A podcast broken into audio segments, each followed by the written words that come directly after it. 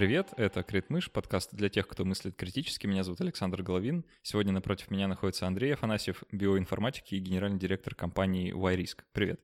Привет. А, в дипломе написано, что я ядерный физик, но да, теперь удобнее, наверное, называть меня биоинформатиком.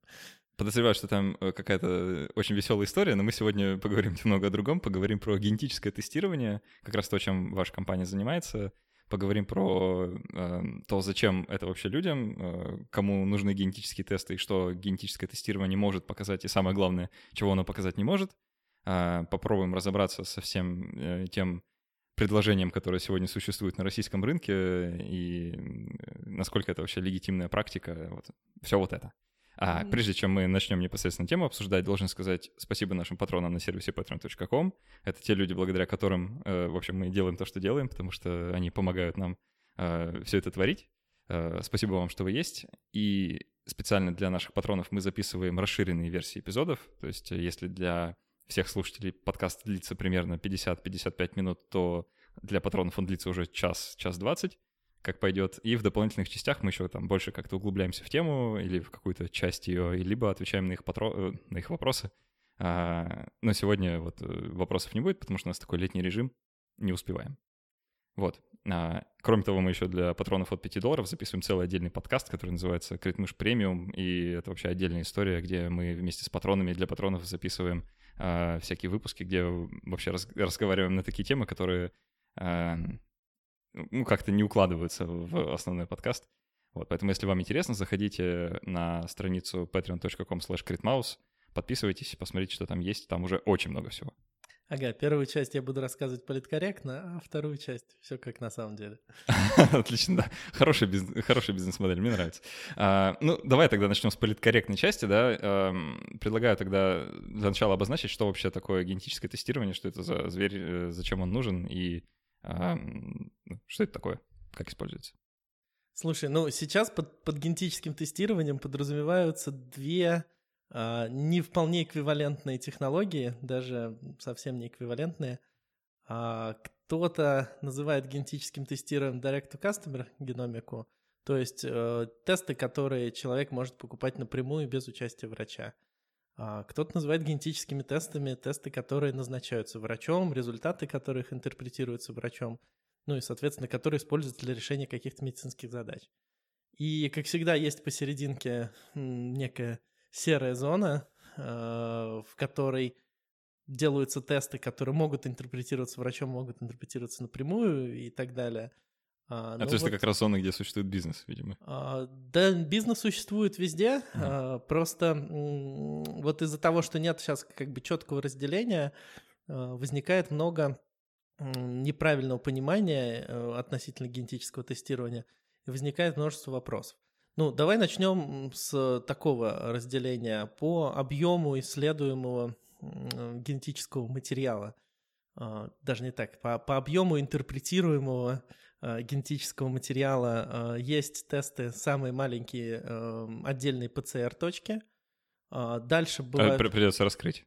Да, ПЦР — это метод полимеразной цепной реакции. Ну, в нашем контексте, грубо говоря, это метод, который позволяет посмотреть одну, две, три, пять, может быть, десять букв э, в геноме. Каких-то конкретных, заранее известных позиций, в которых мы хотим посмотреть, какая, значит, какой нуклеотид там стоит. Соответственно, э, что там у человека происходит. А, дальше чуть более полный, а, ну, вернее, сильно более полный тест — это микрочиповое исследование, то, что по-английски называется microarrays, то есть это не какие-то компьютерные чипы, это э, микроматрицы, на, с помощью которых можно смотреть э, ну, десятки тысяч, сотни тысяч позиций одновременно. То есть тоже буквы в геноме — каких-то заранее зафиксированных, в которых мы хотим посмотреть, что То есть то же самое, что первое, только x тысяча? Ну да, только x тысяча. И э, дальше стоит э, тест, то, что называется полным экзомом. Это э, просмотр всех экзон всех белок кодирующих областей в геноме. Мне а, нравится, знаешь, как э, все, все более сложно и сложно становится язык по мере углубления. Ну хорошо, да. Ну да, Пока да, понятно. да. То есть это примерно 50-60 э, миллионов позиций, а весь геном 3 миллиарда. И, наконец, самый большой тест — это полный геном 3 миллиарда позиций, э, когда смотрится все. Опять же, когда мы говорим, что мы смотрим все или мы смотрим все белок кодирующее, мы несколько лукавим, потому что у нас есть ограничения метода, мы там не очень хорошо а, разные участки можем видеть, мы не очень хорошо можем видеть разные там, изменения в геноме, структурные перестройки, вариации числа копий генов и так далее. И, соответственно, в зависимости от того еще, насколько хорошо мы хотим что-то прочитать, цена тоже может довольно сильно изменяться. То есть полный геном с покрытием 1x может стоить, я не знаю, там 200 долларов, 100 долларов. Полный геном с покрытием там 30x будет стоить уже, ну, хотя бы 1000 долларов. А, и э, часто люди вообще думают, что они делают полный геном, хотя они делают микрочип. И многие как бы, компании намеренно их вводят в заблуждение – своим маркетингом, говоря, что да-да-да, это генетический тест, полный геном, посмотрели.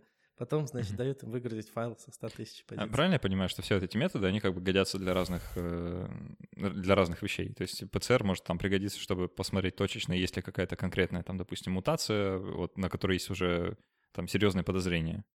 Да, конечно. Каждый из этих методов может использоваться как в медицинских целях, так и в развлекательных. А, вопрос только дальше в том, как будут интерпретироваться результаты и что обещается на входе. А что обычно обещают на входе? Это самый интересный вопрос, потому что обещают кто во что гораст э, от каких-то сдержанных, ну, от суперконкретных медицинских вещей, что мы вам посмотрим, значит, носительство мутации фенилкетонурии или там спинально-мышечной атрофии, ну, или каких других генетических заболеваний. Или в нашем случае мы посмотрим мутации в, на наследственную опухоль синдрома в генах, ну, соответственно, связанных с повышенными рисками развития рака. А, и заканчивая тем, что обещают какие-то чудные вещи, типа способности ребенка к музыке, способности к футболу, причем, ну, как бы это не какая-то российская выдумка, это, значит, и американские компании, значит, есть такая прекрасная компания, по-моему, как на Football Genomics называется. Вот, соответственно, с соответствующим маркетингом, соответствующими ребятами. Вплоть до того, что есть генетический тест на предпочитаемое вино. Прекрасная компания, называемая Вином, у которой, значит, штопор в виде двойной спирали ДНК, то есть, ну... Это потрясающе, это вообще отличная идея, по-моему.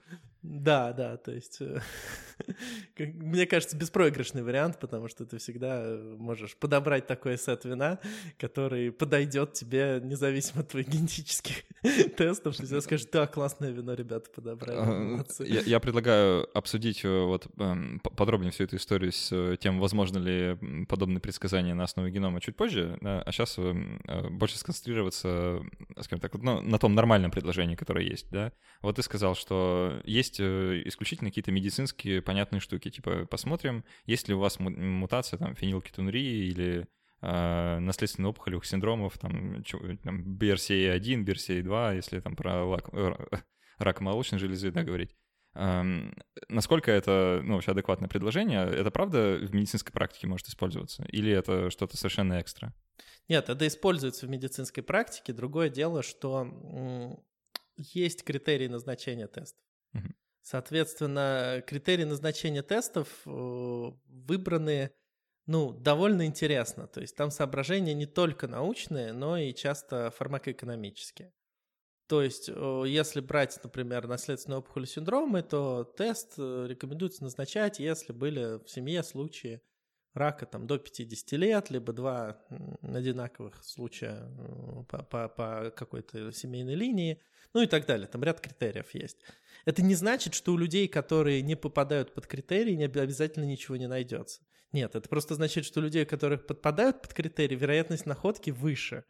Вот. Это не означает, опять же, что у них обязательно что-то найдется.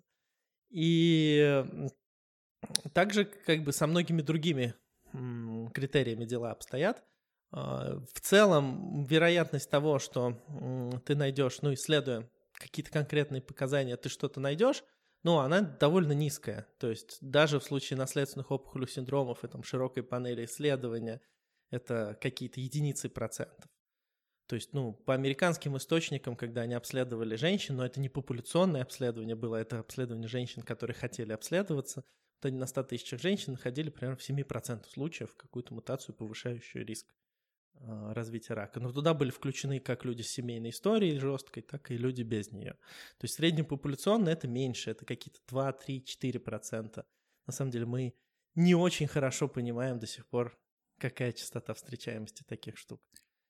А насколько вообще э, велика вероятность находки хоть чего-нибудь, да, если э, ну, не, не про конкретный да, синдром говорить, который, наверное, совсем там убывающе малое количество людей болеет, а вот вообще, да, если взять все в кучу, э, вот, допустим, там конкретный Вася хочет э, провести себе полное геномное исследование а, и найти хоть что-нибудь, да, и очень сильно расстроиться, если ничего не найдется, то вот, а, какова вероятность, что хоть что-то будет, хоть какая-то штука? Ну вот здесь мы вступаем на очень скользкую дорожку, потому что что-то мы найдем в любом случае. Ага. Мы найдем там... Гены.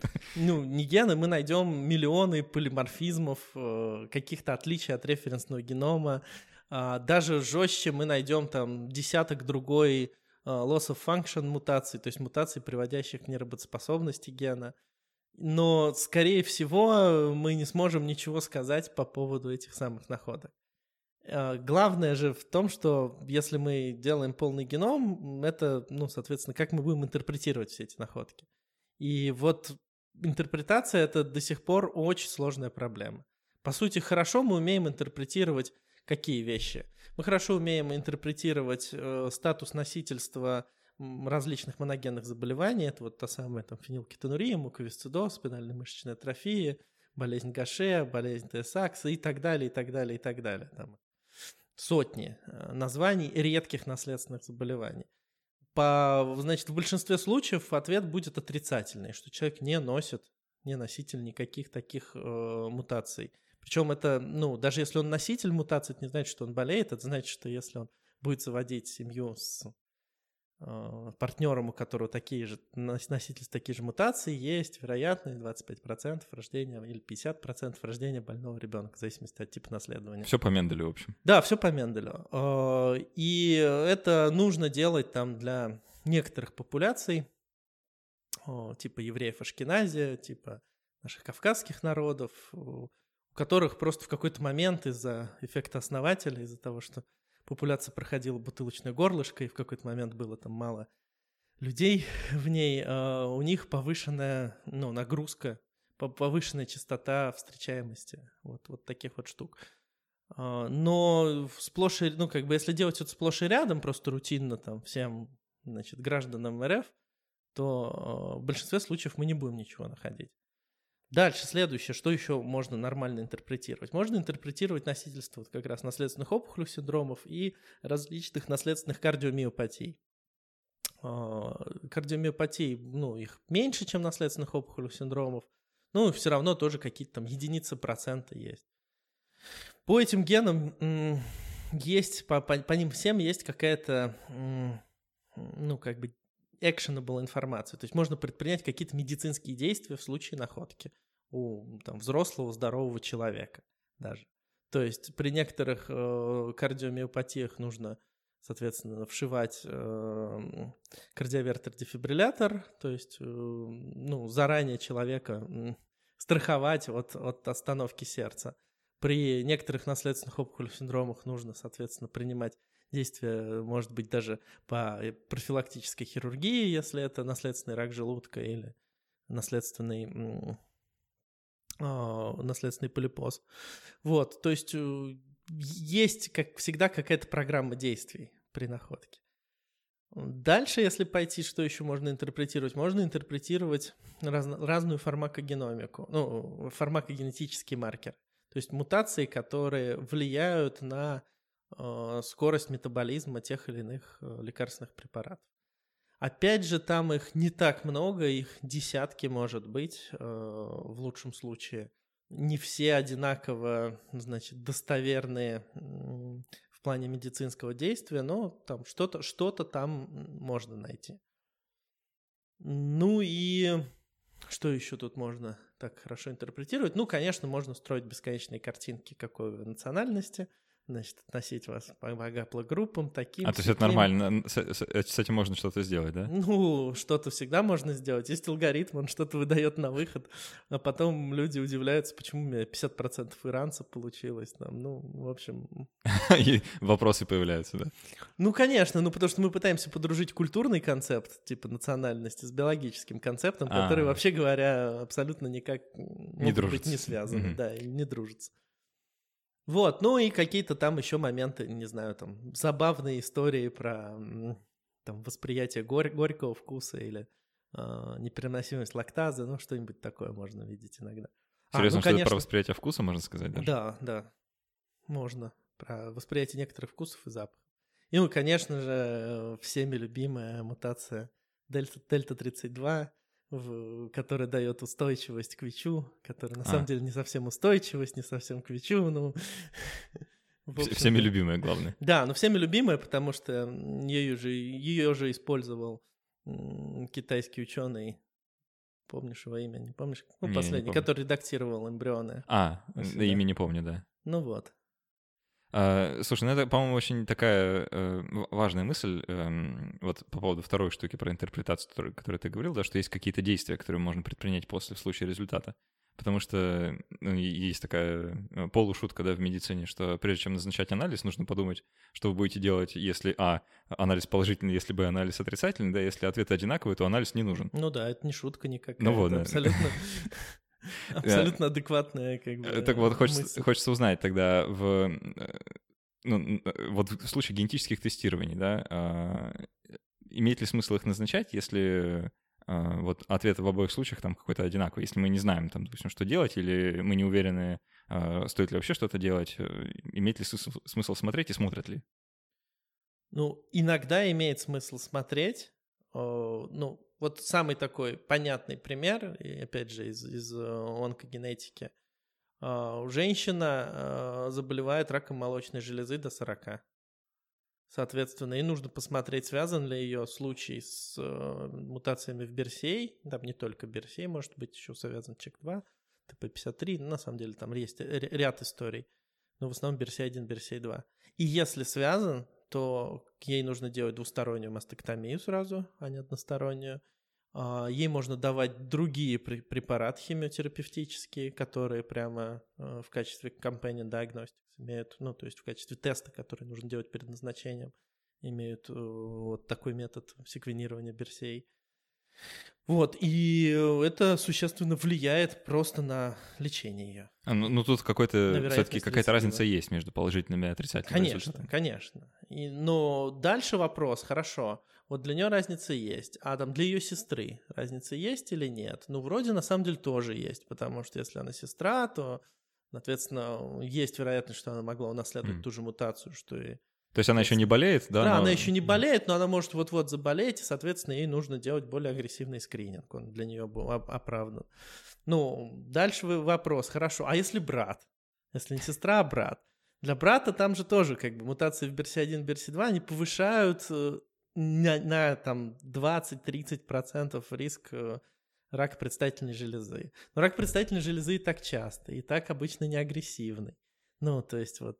А это тоже вопрос. Начинается, да, начинаются сразу торги. Ага. Где, где больше пользы, где меньше пользы, сколько это стоит и так далее. И вопрос тоже, сколько это стоит, он ну, очень правомерный. То есть условно говоря, если для системы здравоохранения может быть дорого меня брать и тестировать там, за там, 30 тысяч рублей, то лично мне, может быть, это совсем недорого. Может быть, у меня так много беспокойства именно на этот счет, и довольно часто так бывает. Особенно, когда там брат, сестра, вот такие вот случаи. Что лучше я пойду и сделаю тест, чем, угу. чем значит, буду жить с этим беспокойством. Вот смотри, давай немножко подробнее на этом остановимся. А, есть, ну, в медицине вообще у каждого, у каждой процедуры, которую вот с пациентом можно провести, всегда обычно есть две стороны, да, есть какая-то э, предполагаемая польза угу. и предполагаемый вред. Э, там любая даже с виду безвредная процедура, она может обладать каким-то таким вот э, очень нехорошим э, эффектом. Даже если там просто ЭКГ людям делаем, казалось бы, вообще не инвазивная процедура и ничем повредить не может, да, но по факту выясняется, что там гипердиагностика и куча ненужных вообще стрессов для человека и так далее что там э, вплоть до летальных исходов может приводить. А в случае генетического тестирования есть ли хоть какой-то вред от них? э, если делать вот так вот всем подряд, э, безнаказанно налево и направо? Или это плюс-минус безвредная штука? Слушай, ну единственный вред, который я знаю, обсуждаем, это вред психологический, и никто из оппонентов, скажем так, не может привести нормальные оцифрованные примеры того, насколько повышается беспокойство и повышается ли вообще. Этот вопрос обсуждается, то есть там обсуждается вопрос еще такой, что мы же можем сделать генетический тест и получить вариант неизвестной значимости. То есть не ответ «да», не ответ «нет», а вот что-то посередине. И насколько это там будет беспокоить пациента, и вообще нужно ли ему говорить варианты неизвестной значимости. Обычно практика сейчас просто сообщает, что не найдено патогенных вариантов, но мы иногда сообщаем и варианты неизвестной значимости, потому что они могут быть релевантны там семейной истории пациента. Mm-hmm. И, соответственно, они могут со, со временем разрешиться в то, что важно для него. То есть, ну, как бы вопросы для этических обсуждений здесь большие. На самом деле я подкину еще уж, чтобы разжечь эту тему. Подкину отличный вопрос. А, а влияет ли то, что мы сделали генетический тест пациенту, нашли мутацию, сделали скрининг или даже изменили операцию там, с односторонней, двусторонней, влияет ли это на продолжительность жизни пациента? На этот вопрос ответа нет, потому что, несмотря на то, что генетические тесты подобные делаются ну, где-то с конца 90-х, с начала 2000-х, э, никакого материала о влиянии на выживаемость я не видел. И, а скорее почему? Всего... Не, не, не, не проводят такие исследования? А я думаю, а кто их будет спонсировать? И главное, зачем? А. Ну, а что, что, нельзя придумать причину какую-то или что? А ну, в чем сложность-то? Кто платить за это будет? Ага. Вот, то есть обычно же исследования проводятся там фармкомпаниями в рамках доказательства работоспособности там их препарата, и, соответственно, э, эти доказательства нужны, чтобы выпустить препарат на рынок, а там постмаркетинговая часть, ну, там каких-то странах хорошо делается, в каких-то странах не очень хорошо, в каких-то вообще не делается. Вот. А в случае с генетическими тестами, ну, тут возникает вопрос, э, на самом деле, а, ну, да, да, во-первых, кто заказчик, да, а во-вторых, э, ну, а все ли вещи, которые кажутся нам там очевидными, мы сейчас можем покрыть таким пулом доказательств?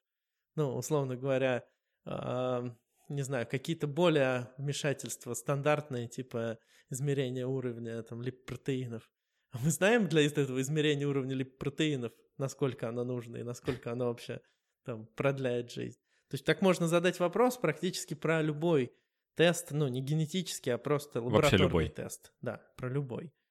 И мы же живем как-то в этом мире, где у нас все не покрыто доказательствами. Вот. Ну, то, то есть получается, что реальность такова, что да, мы можем, короче, делать генетическое тестирование, и мы можем даже что-то найти, это даже как-то может повлиять на тактику лечения, но влияет ли это вот так вот в, перспективе на там, продолжительность жизни пациента, мы сказать не можем наверняка. Мы да. можем предполагать, что, наверное, влияет, да, но вот именно что, наверное. Да, ну то есть мы можем предполагать, так же как, ну там, мы можем предполагать, что один тип операции влияет лучше, чем другой тип операции, что он там не знаю, менее инвазивен, да, там сопровожден с меньшей кровопотерей, там еще чем-то, еще чем-то. Но конечной точки мы на самом деле не знаем. Словосочетание доказательной медицины сейчас приобретает другие оттенки вообще после, после этих фраз. Конечно.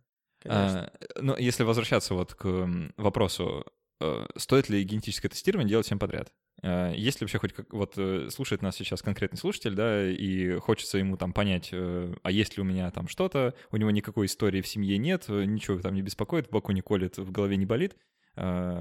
Имеет ли смысл или, или нет? Ну, я думаю, если его ничего не беспокоит, то единственный резон делать генетический тест — это любопытство. Любопытство, в принципе, довольно сильный резон, и, ну, как бы компания 23andMe, которая начала продавать тесты на основе микрочипов, она в основном на это и напирала. То есть, да, она, конечно, еще обещала там разные чудные открытия о себе, но все-таки первая история это то, что, ну, знай себя получше, и э, на самом деле через там покупку теста познакомься, грубо говоря, с миром генетики и, и пойми, что вообще там наследуется, что не наследуется. Но э, я бы начинал, конечно, исследование генетики собственной и вообще открытие себя в первую очередь сбора семейной истории потому что намного важнее знать, чем болели и болеют ваши родители, чем болели и болеют ваши бабушки, дедушки и так далее. потому что это, по сути, ваш бесплатный генетический тест. Вы очень много всего узнаете о ваших рисках, предрасположенностях и так далее, и так далее. И главное, это та информация, которая может потеряться без, безвозвратно, абсолютно безвозвратно, а, и ценность которой будет расти со временем. То есть сейчас мы там не любое такое знание умеем, хм, ну даже не монетизировать, а умеем превращать в более эффективное лечение. Но очевидно, что в течение какого-то э, там времени, ближайшего будущего или более отдаленного будущего, знание о нашей семейной истории будет более и более востребовано. Уже сейчас там многие компании пытаются собрать, ну, скажем так, группы пациентов с хорошо оцифрованными историями болезней. И пока это очень сложно. Пока это сложно даже в США, не говоря уже про Россию. Ну, то есть, вот, не знаю, сколько у тебя медицинских карточек? Понятия не имею. Много. Вот. Это, это обычная история ну совершенно. Ну, да. Где хранятся результаты всех анализов, которые тебе делались когда-либо? Тебя, не знаю, прививку от кори вообще делали или нет? Ты уверен вообще? Я не уверен вообще ни в чем, да. Ну, э, Хотя прививочный сертификат этот у меня есть. Э, но, опять же, отметка в нем не автоматически означает, что процедура была Проведена, да. А, слушай, ну а если человек, э, вот, допустим, он не знает своей семейной истории, у него нет возможности узнать. Ну, там, он, допустим, сирота, у него нет родителей, или там как-то он был усыновлен, или потерялся, или еще что-то, да, то есть у него нет доступа вот к этой э, штуке, и там любопытство его, допустим, сильно и не гложет, да, но он не знает, просто вот у него есть вот эта вот э, проблема, что может быть, у него все родственники умирали от рака там в четырех поколениях, да, и, значит, он бомба замедленного действия, он об этом не знает. И может ли в таком случае генетический тест быть показан, просто чтобы это незнание как-то нивелировать? Ну, какую-то часть незнания это снимет, но вообще говоря, надо помнить, что у нас есть наследственный рак, а есть семейный рак. Uh, у нас есть uh, случаи, которые возникают, просто сегрегируются в семьях по какой-то причине, которую мы пока не можем объяснить на уровне то есть, э, сейчас подожди, ну, нужно лучше разделить. Ты сказал, есть наследственное, есть семейное, да, и это да, разные вещи. Это разные вещи. То есть да. есть рак, который передается по наследству, а есть да, рак, который да. возникает в семье. Да, family и hereditary — это два разных просто термина, обозначающих две разные сущности. То есть он и тот, и тот как бы наследуемый, но при этом одну часть мы умеем написывать в терминах мутаций в генах, и повышение рисков, соответственно, через эти мутации в генах. А другую часть мы не умеем описывать через мутации генов, мы можем сказать только, что в семьях это сегрегируется. Слушай, мне сейчас странно. А, а можешь как-то пример привести? А, смотри, пример простой. А, интеллект. Вот интеллект, он наследуется? Да, близнецовые тесты, ну, как бы, близнецовые тесты, исследования на близнецах показывают, что у него довольно высокая наследуемость. А, то есть у, у там, однояйцевых близнецов корреляция по интеллекту намного сильнее, чем у разнояйцевых, ну и так далее. Там, от родителей к отцам, вот корреляция есть. При этом есть ли ген интеллекта или гены интеллекта? Нет. Мы не можем показать, какие мутации в ДНК нужны, чтобы сделать интеллект повыше. Мы можем показать обратное, мы знаем, какие гены надо сломать, чтобы ну, чтобы стал пониже, да? Да, да, да, чтобы стал пониже, это называется там семейная умственная отсталость или синдромальная умственная отсталость, там, ну, по-разному, в общем. Есть мутации такие, которые приводят к умственной отсталости. Но нет, э, грубо говоря, такой книжечки, куда можно было бы посмотреть и сделать, исправить там такие-то позиции в таких-то генов и получить суперумного ребенка. В принципе, на этом как бы мечта о дизайнерских детях можно вообще ну, как бы ставить крест на этой мечте.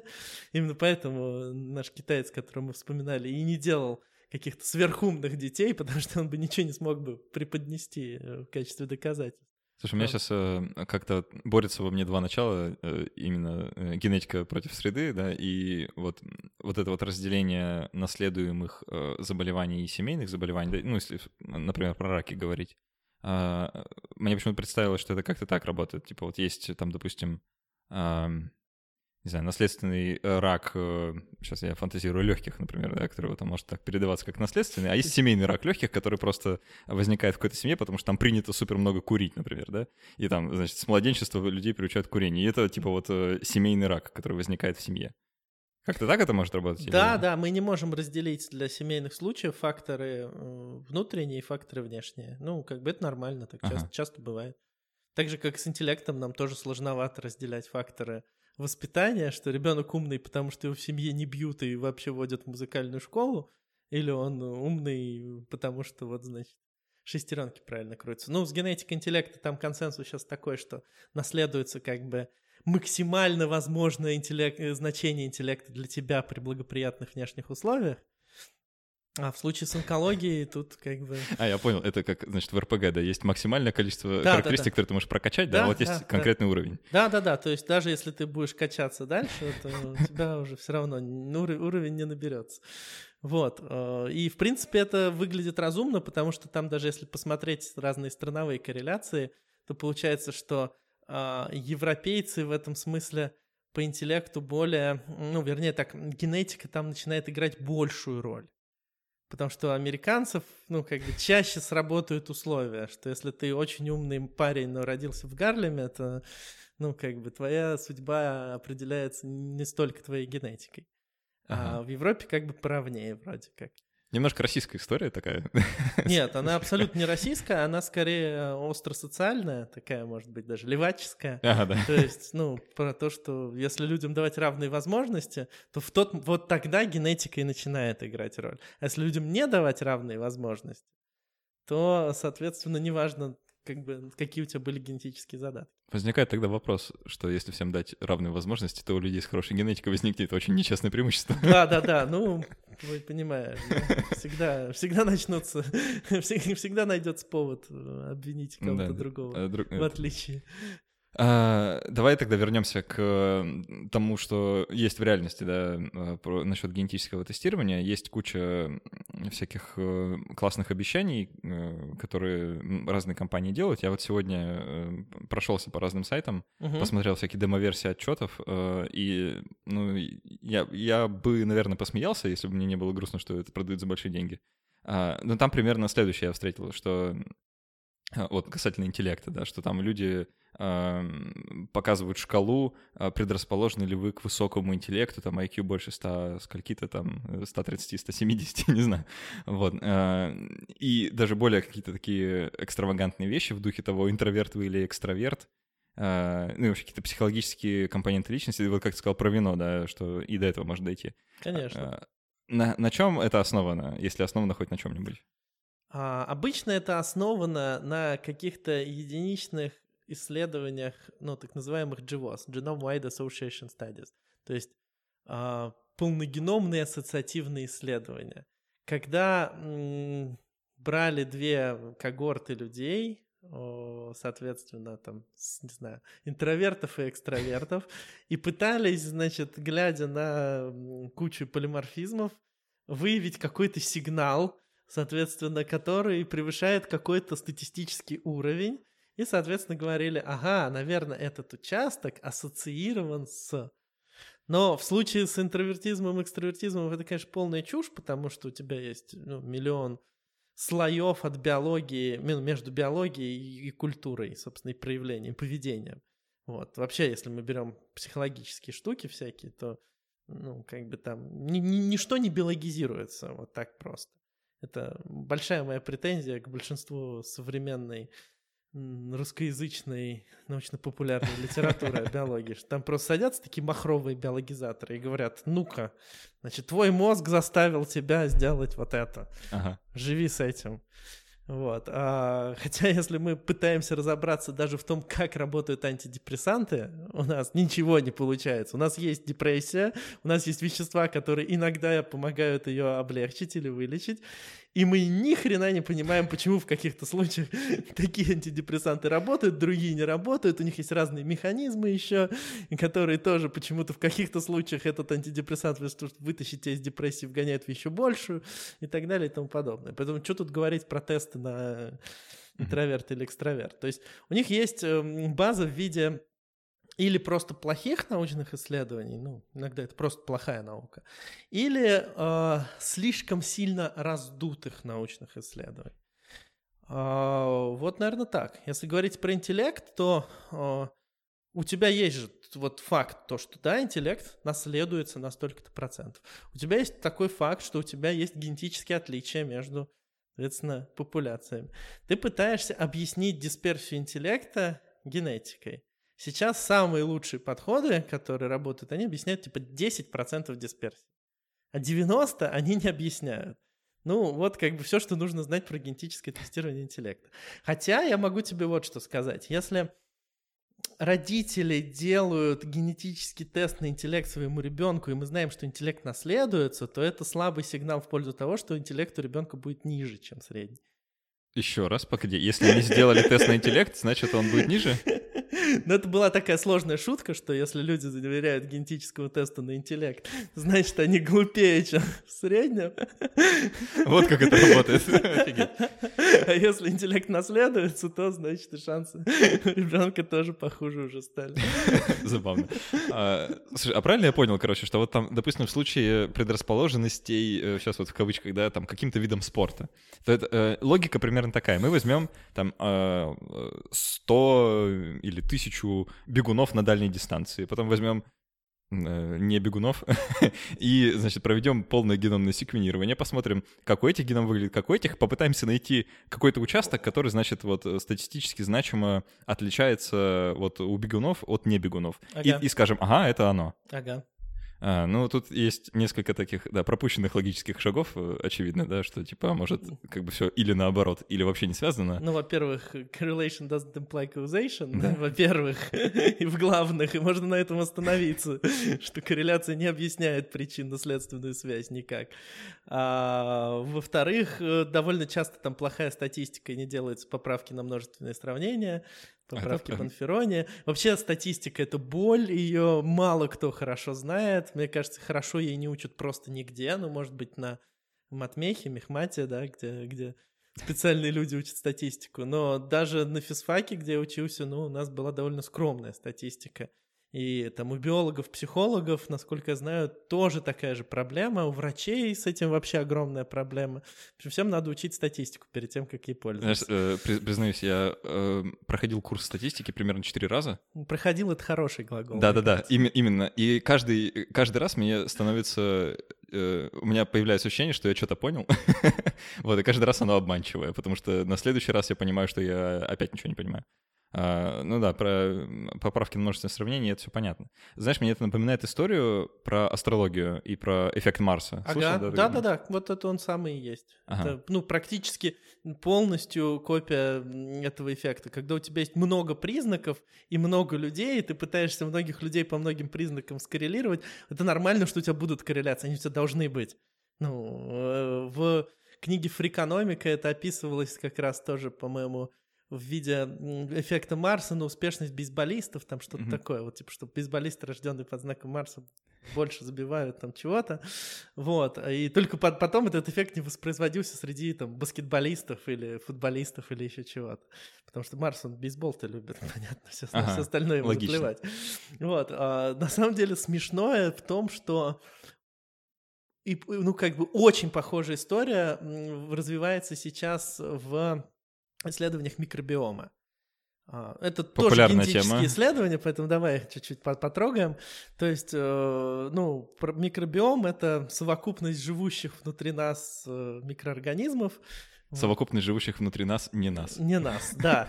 И э, сейчас этот самый микробиом можно довольно дешево исследовать благодаря методам секвенирования нового поколения, с помощью которых можно так, также быстро и дешево исследовать полный геном человека.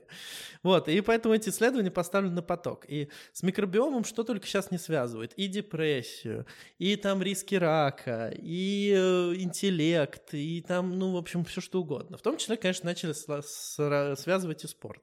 И есть работа, вот буквально на днях Facebook писал про это, а, работа, значит, э, достопочтенного британского учреждения, который говорит, что смотрите, а вот в кишечнике бегунов на длинной дистанции живет такая интересная бактерия, и вот она есть у бегунов, и ее нет ни у бегунов. И, наверное, это она определяет, ну, как бы этих слов не написано, но это идет, да, за скобками, определяет успехи бегунов в, в их беге.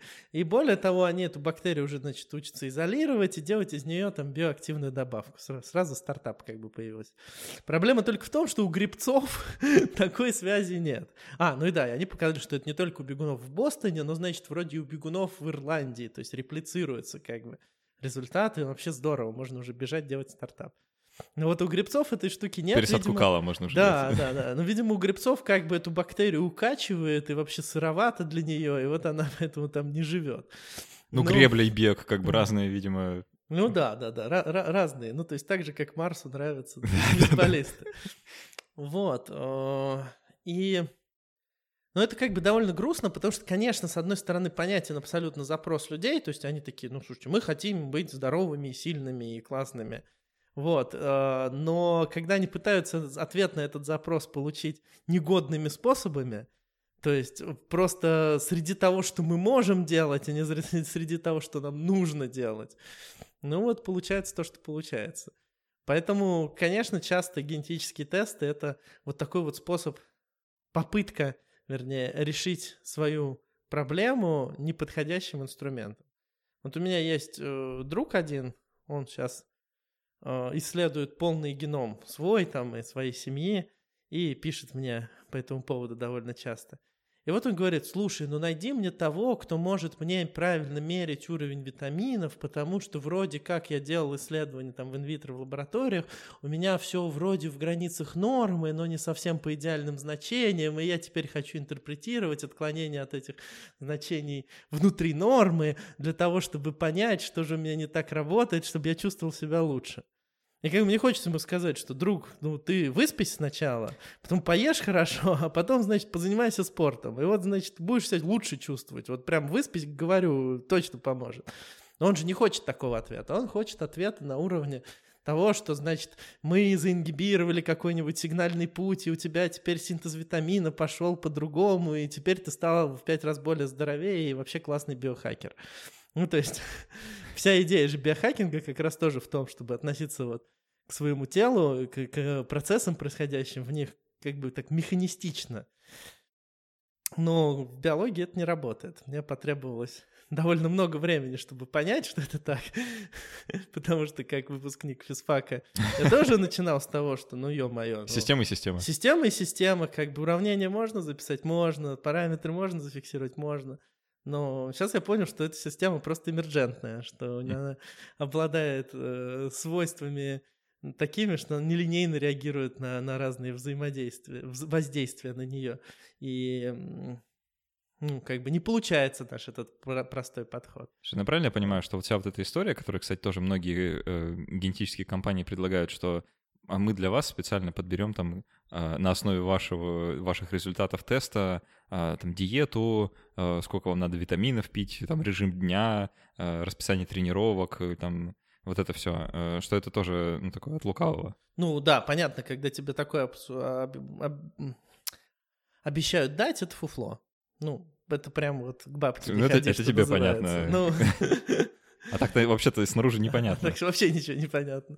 Ну, с диетологией, мне кажется, это самая такая важная штука. Все нормальные диетологи говорят тебе, что нет никаких суперфудов, нет никаких систем питания по группе крови, нет никаких систем питания по генетике и так далее, и так далее, и так далее. В смысле, что... они есть, но они не очень Ну, в смысле, они просто не работают, mm-hmm. никак не работают. То есть то, что они есть, но это так же, как нельзя рак лечить мочой, нельзя рак лечить содой. Ну, В смысле, бы... можно, но не поможет. Ну да. Понятно. А, вот, только в случае с диетологией, как бы тут это, по крайней мере, не так вредно. То есть так же, как мне возразили на эту историю с э, бактериями спортсменами, мне сказали, слушайте, ну, пересадит кто-нибудь себе эту бактерию, ну, не побежит он лучше, ну, никто же не умрет, как бы никто же не откажется там, от важной там операции, ну, как в случае с раком, отказывается от операции из-за того, что там верят в альтернативные методы и так далее. Слушай, а может кто-то и умрет, потому что недавно слышал эту новость, что умер первый пациент от пересадки кала, потому что э, никому не пришла в голову проверять донора на что там, на, на ВИЧ, по-моему, да? Или нет, я не помню на что. На глисты, да? На что-то, в общем, на что-то такое, на что стоило бы проверить. На, а, на кишечную палочку, да, или что? Нет, там, ну, в общем, на, э, на что-то совсем очевидное, да, вот не, не приходило никому в голову это сделать, и человек от этого помер. А, то есть тут тоже может э, ну, такая ситуация возникнуть, что Нет, ну... какой-нибудь молодой биохакер найдет, значит, э, ну, такая, такая ситуация может возникнуть просто при занятиях спортом, ну, как бы все, все нормально, вот, но... Поэтому я не знаю, зачем, зачем этот случай оговаривать отдельно. Ну, да. В этом смысле любое наше действие несет какие-то риски. А, по поводу еще немного вот вредных каких-то последствий теста. Ты вот привел в пример э, товарища, который э, одержим, вот, судя по твоему рассказу, немного своим геномом, да, и тем, как его интерпретировать. А, можно ли, ну, насколько это вообще вероятно впасть вот в такую ловушку, да, что, знаешь, там проверишься и узнаешь, что у тебя там есть какая-нибудь предрасположенность к какому-нибудь э, виду рака, и не сможешь вообще из этой мысли потом выбраться, и, ну, а, а там, ну, вероятность-то повышена, да, но мы все равно понимаем, что, что ты заболеешь-то, скорее всего, чем-то другим, да, и умрешь чего-то другого. Вот. А. Слушай, ну, это как бы, это вот к доктору вопрос. Вот. кто, кто здесь дипломом врача? ну, это, это, мне кажется, даже не к диплому врача, это скорее к психологу, к психологу, да. Да, к психологу вопрос. Поэтому, ну, я не могу никак это прокомментировать. Наверное, может быть, наверное, мания может возникнуть. Итак, но вопрос, тест причины этой мании или все-таки тест это следствие того, что у человека возникла мания. И он Хорошо. решил это делать. А, давай тогда под конец э, разговора э, я у тебя поспрашиваю каких-нибудь рекомендаций вот для человека, который, допустим, всерьез озаботился, да, он понял, блин, у меня семейная история, у меня там любопытство, у меня еще там куча причин, э, я хочу там найти э, там какой-нибудь тест и его сдать. Э, есть какие-то триггеры и звоночки, которые вот ты смотришь и понимаешь, что сразу, ага, это что-то что не то, или вот это что-то то. А, есть ли какая-нибудь там красная тряпка, на которую биоинформатик смотрит и, значит, понимает, что это какая-то жесть, и на это вестись не надо, а вот это нормальная тема? Слушай, ну вот в семейной истории есть эти понятные вещи. Если в семье болеют раком до 40, если в семье есть несколько случаев рака, а, если есть э, в семье э, люди, которые заболели не одним раком, а так называемые первично множественные опухоли, когда человек сначала заболевает там, не знаю, раком желудка, а спустя 10 лет заболевает еще там раком кишечника, например. Вот, ну, это довольно часто, на самом деле, встречается, ну, это не то, чтобы какая-то совсем экзотика. Вот, а, что еще может натолкнуть?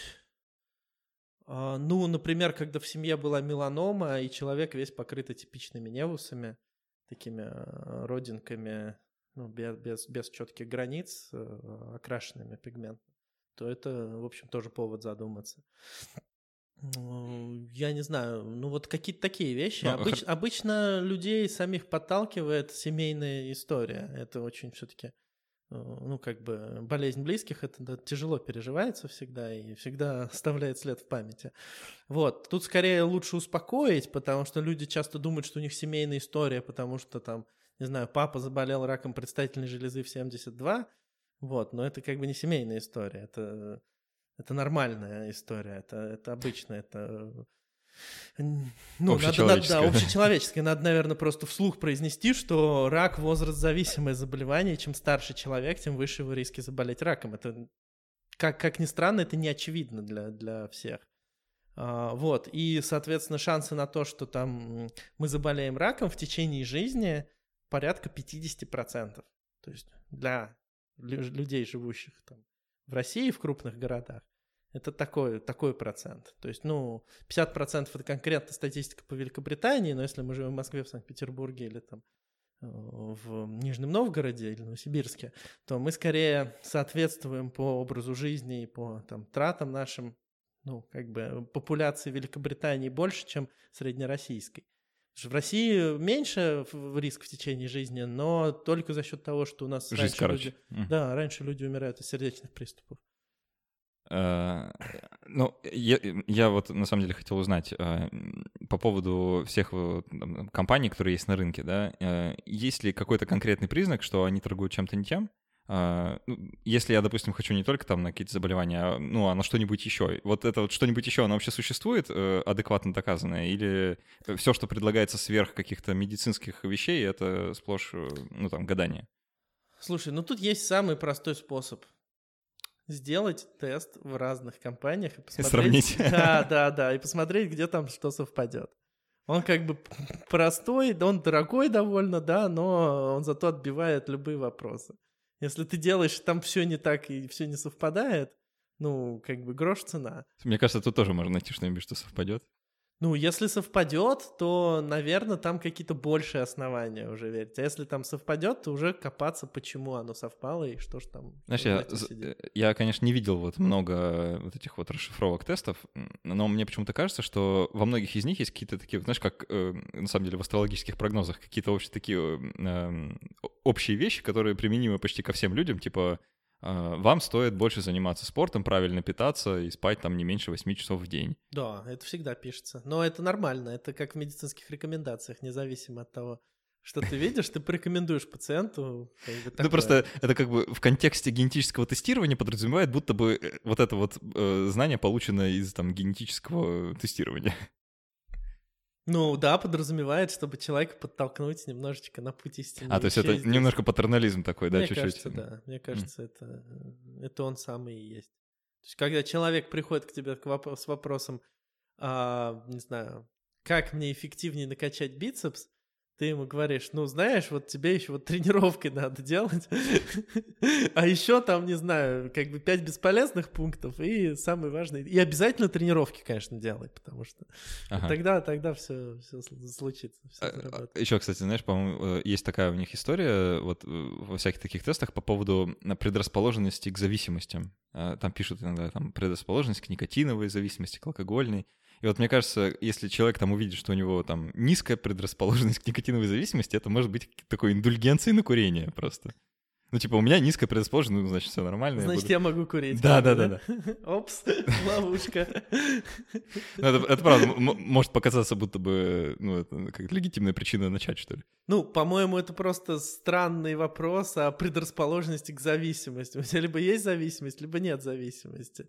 Зачем тебе знать о предрасположенности? Ты будешь, что, ты не будешь начинать курить, если у тебя низкая предрасположенность, ну, высокая предрасположенность, но тебе в любом случае не стоит начинать курить. А если ты уже начал, то как бы что тебе даст это? Ну, какой этот actionable может быть? То есть, если мы говорим о предрасположенности, не знаю даже, к остановке сердца, ты понимаешь, что можно делать. Ты можешь там, не знаю, бумажку носить, значит, с телефоном, что ну, у меня такой-то там, такой-то риск. Ты можешь там, не знаю, нитроглицерин носить, еще что-то. Ну, ты можешь хоть какие-то действия предпринять не уходить там дальше 300 метров от дефибриллятора. Но э, если у тебя предрасположенность к курению, то, то у меня высокий риск предрасположенности, поэтому я буду держаться подальше от табачных киосков, да, но так же никто не ведет себя. Ну да, вряд ли. А, ну что, тогда, я думаю, будем заканчивать наш разговор, уже перейдем э, к, к дополнительной части, там, может, обсудим психогенетику. Самое интересное. Да, самое интересное. Я вот хотел у тебя про психогенетику поспрашивать, наверное, там это и сделаю как раз. Давай. Если, если что-то про это можешь сказать. А, напомню, у нас в гостях был Андрей Афанасьев, э, генеральный директор компании, который занимается генетическим тестированием Y-Risk, э, биоинформатик. Спасибо, что пришел, было очень интересно поговорить. Да, спасибо. А, также спасибо нашим патронам на сервисе patreon.com за то, что помогают все это делать. Э, встретимся с ними в дополнительной части, со всеми остальными слушателями через неделю. Всем до встречи, пока-пока.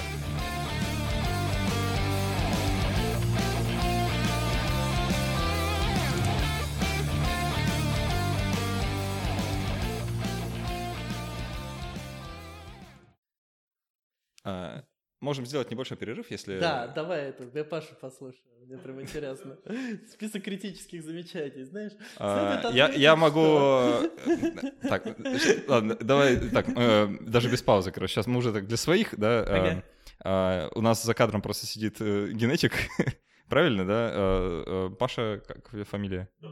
Добрынин, э, у Паши, судя по всему, есть какие-то комментарии. Может, я просто уступлю свое место на 5 минут, и, вы, и вы поговорите, это будет О, нашей это, дополнительной кстати, вот довольно крутая, мне кажется. Да, да, давай, давайте так и сделаем, а потом я под, подключусь просто.